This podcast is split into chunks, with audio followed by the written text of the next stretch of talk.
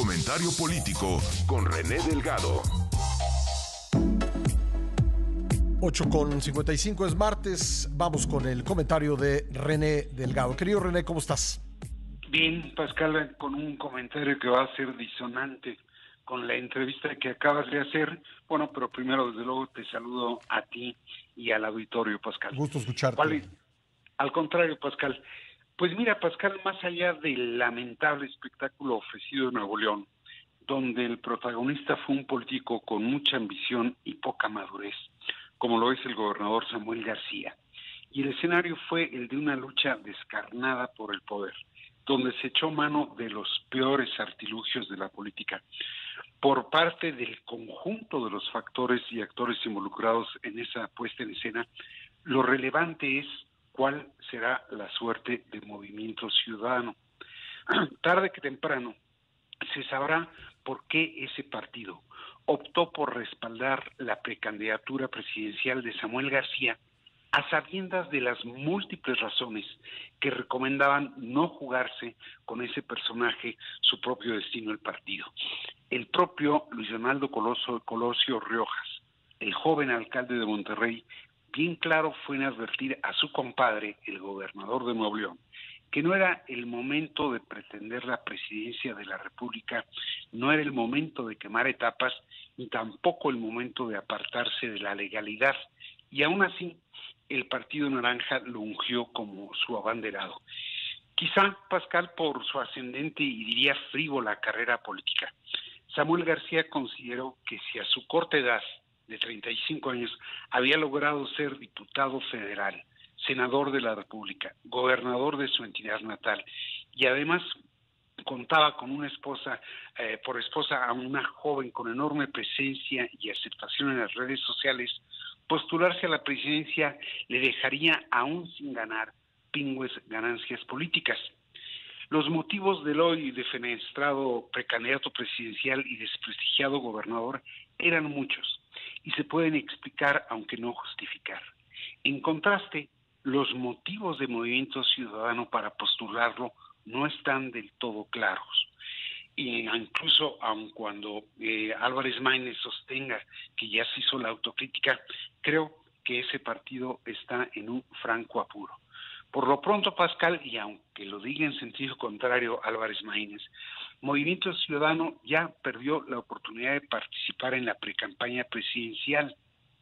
No tiene precandidato y por consecuencia perderá presencia en la escena pública y en el ánimo del electorado los meses que el Partido Naranja resistió las tentaciones y las presiones para aliarse a alguno de los dos bloques partidistas principales de la contienda terminaron siendo un gasto y no una inversión política, así como también fue desde luego una pérdida de tiempo.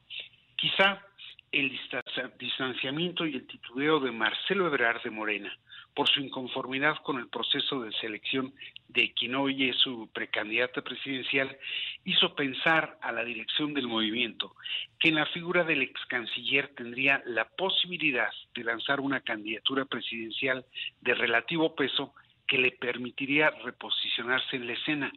Pero anulada esa opción, Pascal probablemente se inclinó por Samuel García, ya no con las expectativas anteriores, pero sí con la idea de ampliar su margen de maniobra y de negociación política. Oye, lo que te dicen los marcelistas es que, mucho molestó al ex canciller que quisieran ponerlo a competir en una eh, primaria con Samuel García.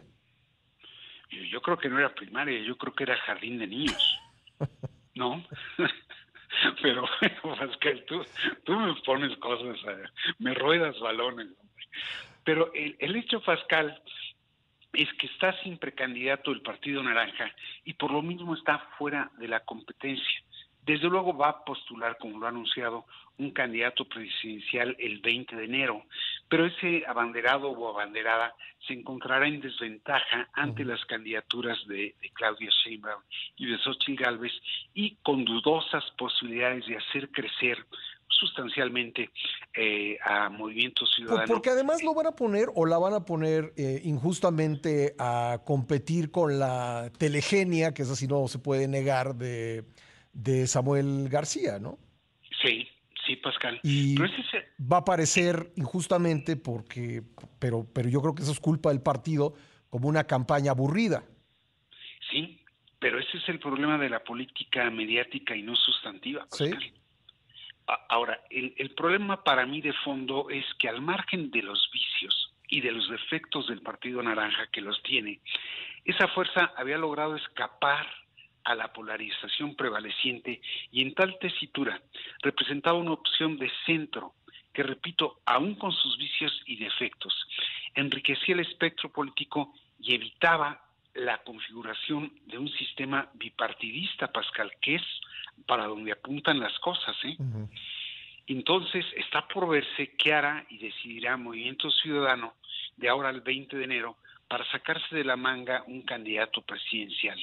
Pero de no contar, como tú dices, con un abanderado o abanderada que atraiga y concite la simpatía electoral, su rol va a ser testimonial y la oferta política, político-electoral a la ciudadanía se va a reducir dejando a los votantes con solo un par de opciones.